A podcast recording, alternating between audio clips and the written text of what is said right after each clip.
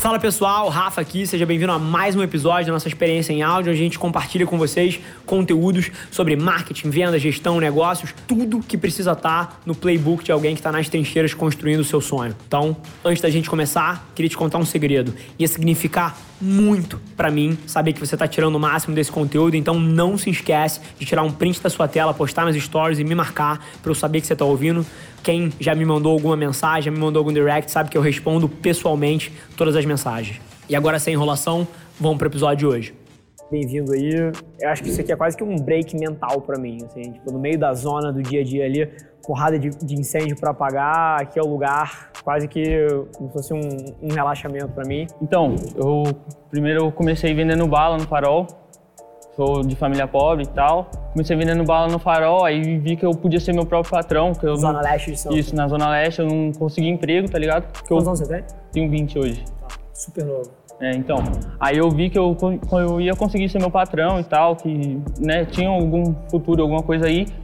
Só que, tipo, vender bala não dá pra escalar, cara. Vender bala no farol, não dá pra me colocar outra pessoa pra vender. O desafio é você pensar que dá, mas. Não, até, Mas entendi- até dá, mas mas, eu mas, é seu ponto. difícil, entendeu? Sim. Então, falei assim, vou focar em alguma coisa na internet, juntei uma grana, comprei seis bonés, dos seis eu vendi cinco, voltei lá, comprei mais, e começou a virar uma lojinha e tal, vendendo muito pelo Instagram, WhatsApp. E aí, e nisso aí, eu, nisso que eu consegui juntar uma grana, eu, mudei minha meta, eu não, eu não quero mais ficar nessa, nessa loja que eu tô agora, que é minha. Eu quero montar uma marca de roupa, estou montando ela do zero. Eu quero pegar um público assim de classe média para alta. Quero saber como é basicamente como faz brand, entendeu? Legal, fantástico. Só para eu entender, o que você vende hoje em dia, você revende alguma coisa de uma marca específica. Então, quando você diz você começar uma marca, você vai criar um nome, uma logo, um movimento por trás disso. Você quer ter a sua autenticidade transbordada para as pessoas numa roupa, numa é, é uma marca sua 100%. Hoje em dia você não faz isso. Vou te falar uma coisa que eu acho que vai talvez simplificar esse processo para sempre, porque bicho, você, assim, a tua história me inspira. A minha vida, eu, eu sempre falo que eu morei os primeiros 10 anos, 12 anos da minha vida, cara, de favor na casa dos meus avós, com a minha mãe. Eu falo que é uma infância, cara, de classe média dura ali.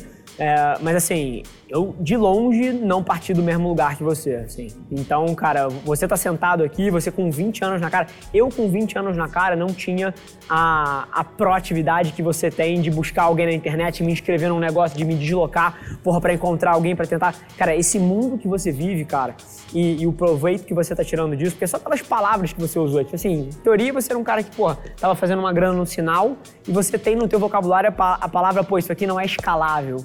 Então isso me dá várias pistas do tipo de coisa que você consome e isso é, isso é foda. Então, o por que, que eu falei isso daqui? Tudo isso que você aprendeu nos últimos tempos, de, pô, montar um negócio, revender e, enfim, até vocabulários e temas, cara, isso mostra que você é mais do que capaz do próximo passo. E as pessoas complicam essa merda. Branding nada mais é do que a percepção que as pessoas têm de você. Sabe qual é a minha marca? É o que as pessoas falam nas minhas costas. É quando você e o João descem aqui e vão tomar uma serva ali embaixo, o que, que vocês falam de mim? Essa é a minha marca. E quando você fala, isso é uma marca de uma pessoa, de uma empresa ou de alguma coisa. Quando você fala de uma empresa de moda, de uma empresa de vestuário, a marca, e eu tava tomando um café da manhã hoje com o CMO de uma grande empresa brasileira, e ele não é do varejo, mas a gente entrou nesse tema porque a gente tava falando do Rony Mesler, que é o cara da reserva. E uma marca de roupa nada mais é do que uma forma das pessoas se expressarem através da forma que elas se vestem. Então, por exemplo, o João, pega a camisa dele. O motivo que ele colocou essa camisa, o motivo que você usou essa camisa que você está usando, o motivo que eu uso a roupa que eu estou usando aqui, é porque eu acredito que isso aqui, de alguma forma, expressa para o mundo o que eu penso sobre mim. Então, as roupas que as pessoas vestem são uma forma delas se expressarem. Então, se você vai começar uma marca, a pior coisa que você pode fazer é ninguém se identificar com aquele movimento. Uma marca de roupa é um movimento.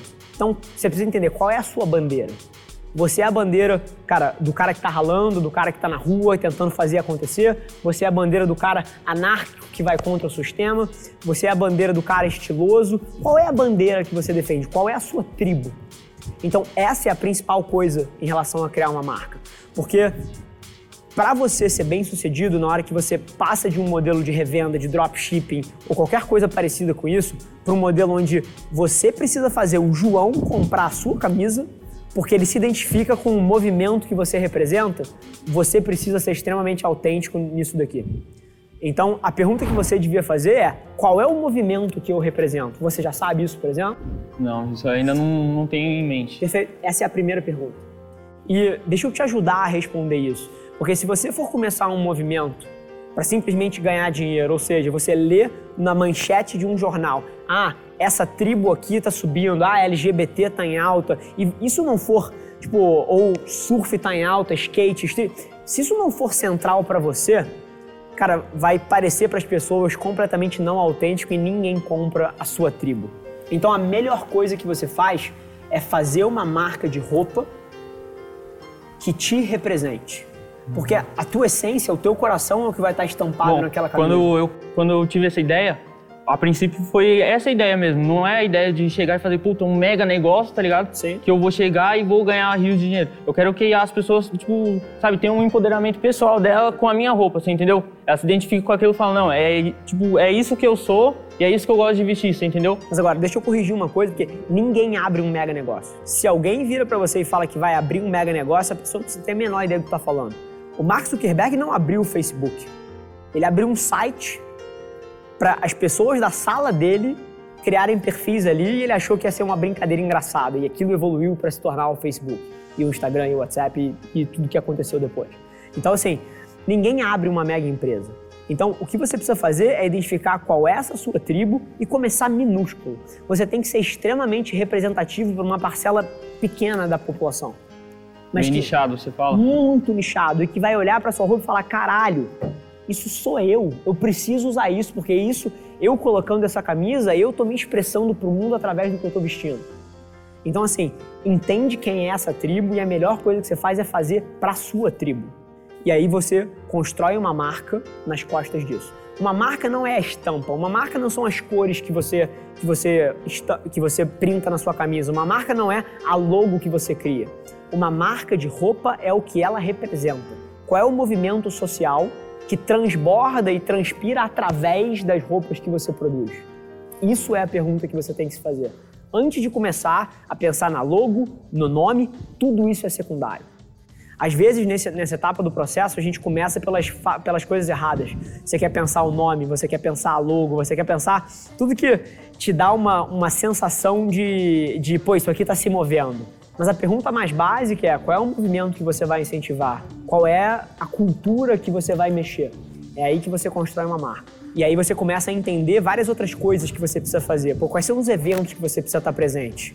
Qual é o micro-influenciador que você precisa trazer para junto de você para que ele use a sua marca porque ele é um representante exato da cultura que você representa? Tudo deriva desse movimento que você precisa entender qual é o seu. A partir dali, cara, é uma sequência de micro passos, porque ninguém constrói uma empresa enorme. Você vai construir uma coleção de 20 peças, isso vai ser extremamente representativo para 20 pessoas, depois para 30, depois para 40, e se você for muito bom nesse processo, um dia você chega nos milhões, mas é uma consequência de você ter criado alguma coisa autêntica e que ajuda as pessoas a se expressarem através do que elas vestem. Tirando isso da mesa, cara, o que mais você acha que é uma barreira ou uma coisa que está ali na tua frente? Na questão de equipe, para você tá. ter um, uma equipe. Como você faz para ter um engajamento da sua equipe, igual tipo na sua equipe mesmo? O cara me mandou um e-mail meia-noite e 13, cara. Ele podia fazer isso 9 horas da manhã quando ele estivesse entrando aqui na empresa. Perfeito. No outro dia. Como que você direciona o pessoal para conseguir isso deles? Entendeu? Numa empresa como a Avelar, onde todo mundo que está aqui dentro, cara, está enxergando todas as oportunidades, se torna um ciclo virtuoso. Por quê? Essa pessoa que te manda o um e-mail, por que, que ela faz isso? Ela faz isso por ela. Ela sabe que ela tendo esse conjunto de atitudes, a carreira dela cresce, ela cresce, ela chega onde ela quer. Então, assim, o lugar comum de onde esse tipo de ação começa a acontecer em escala é quando o João, por um objetivo egoísta dele, toma as atitudes dele certas dentro da empresa. E aí, cara, é um conjunto de coisas. Você precisa ter um ambiente onde as pessoas acreditem no propósito que você, que você enfrenta, Você precisa ter um ambiente onde as pessoas acreditem que existe uma oportunidade grande ali para elas, porque, cara, ser humano nenhum vai mandar um e-mail à meia-noite três, ao invés de deixar para o dia seguinte, se ele acredita que não vai mudar nada, entendeu? Nós somos seres guiados por oportunidade. Quanto mais oportunidade as pessoas enxergarem, mais desse comportamento vai existir.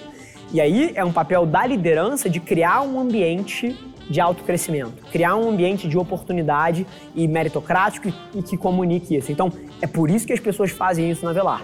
Porque a pessoa que te mandou o e-mail sabe que se ela tiver essa e outro conjunto de ações, na hora que abre uma promoção, ela é cogitada porque ela está entregando um puta trabalho. Na hora que abre uma promoção, na hora que a gente decide um bônus, na hora que a gente decide pô, uma substituição para uma conta maior, para um, um projeto mais interessante, ela sabe que ela vai, vai ser cogitada por conta do trabalho que ela entrega. Então, você tem um ambiente de oportunidade, gera isso nas pessoas. Essa é a parte pragmática e a parte racional e a parte financeira, que é fundamental, tá?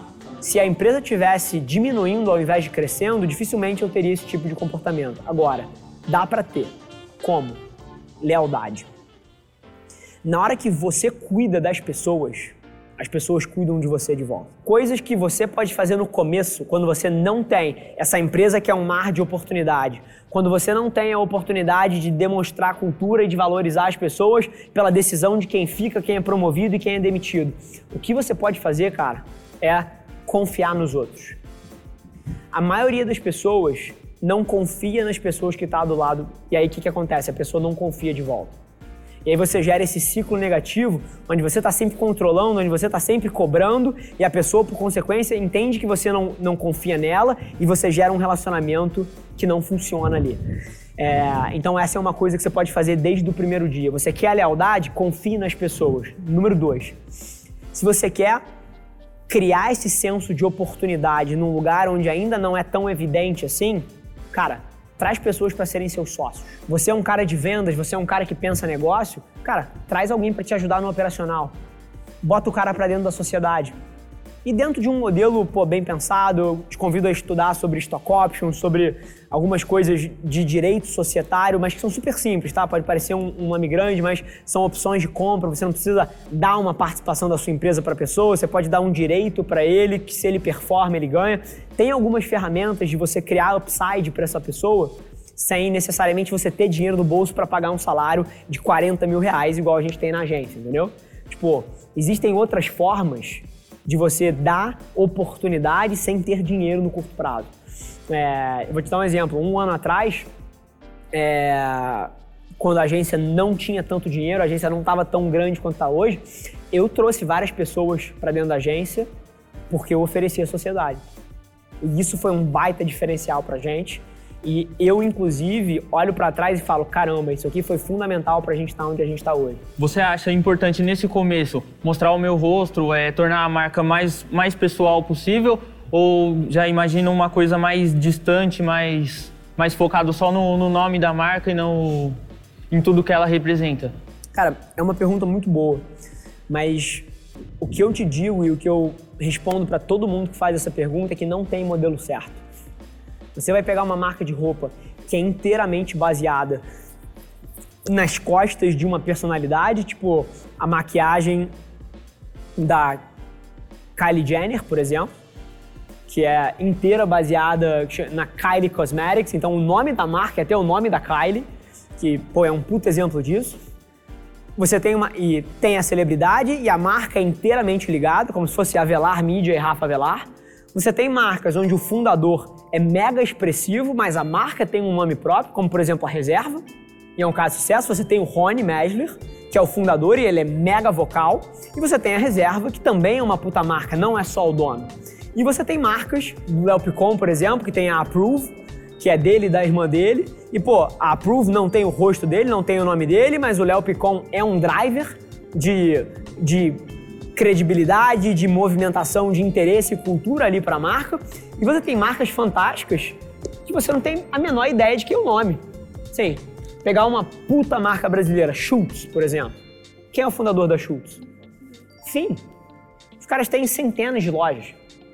Várias marcas, não tem noção quem é o fundador. Então todos os modelos funcionam. O que você precisa entender é o modelo que funciona para você. O quanto você quer ser vocal, o quanto você quer botar a sua cara aí fora. Duas coisas. Número um é o que você faz a partir do momento que você decide, que define. Então, por exemplo, se você decidir botar a sua cara, isso não garante o teu sucesso. É o que você faz depois dali que pode ou não garantir o seu sucesso.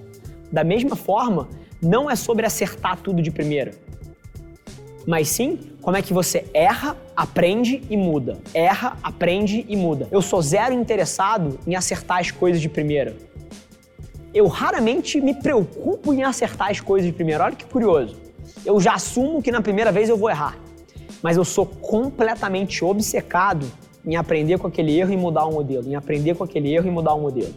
Então, assim, menos planejamento, menos cacete, eu preciso acertar de primeiro isso daqui, eu preciso acertar o nome, a logo, o modelo. Sim, não. Você até te, você não vai acertar de primeira. Esquece. Fique obcecado por aprender com o que você joga no mundo, porque o mundo dá feedback e mudar. Essa é a forma para você construir alguma coisa significativa. Fechado? Cara, assim, eu acho que até um pouco do motivo, acho que do time ter te escolhido é porque tanta gente. A gente vive um mundo onde porra, a oportunidade de você tirar uma marca do chão é uma coisa foda e que não existia há 10 anos atrás. Você poder começar um negócio com WhatsApp e Instagram, por exemplo, e você tirar uma marca do chão. Isso é, assim, alucinante do ponto de vista de fomento ao empreendedorismo no Brasil. É. Então eu acho que tudo que você trouxe, cara, educa 90% das pessoas que vão ver essa porra no YouTube, no Instagram, onde quer que seja. E, cara, te agradeço aí, foi, foi do cacete, bicho. Obrigado. Show? Esse foi mais um episódio da nossa experiência em áudio e como eu já falei, eu adoraria saber que você está gostando do que a gente está compartilhando por aqui. Então não esquece, se você está tirando valor desse conteúdo, ia significar o mundo para mim, que você tirasse um print da sua tela, postasse no Stories me marcando e aproveita para ir na sua plataforma favorita também e deixar um rating de cinco estrelas e um comentário lá, ajudando a gente a construir essa comunidade tão vibrante que move o Brasil para frente através do empreendedorismo e que fala desse Brasil que dá certo. É um prazer ter vocês comigo e a gente se vê no próximo episódio do podcast.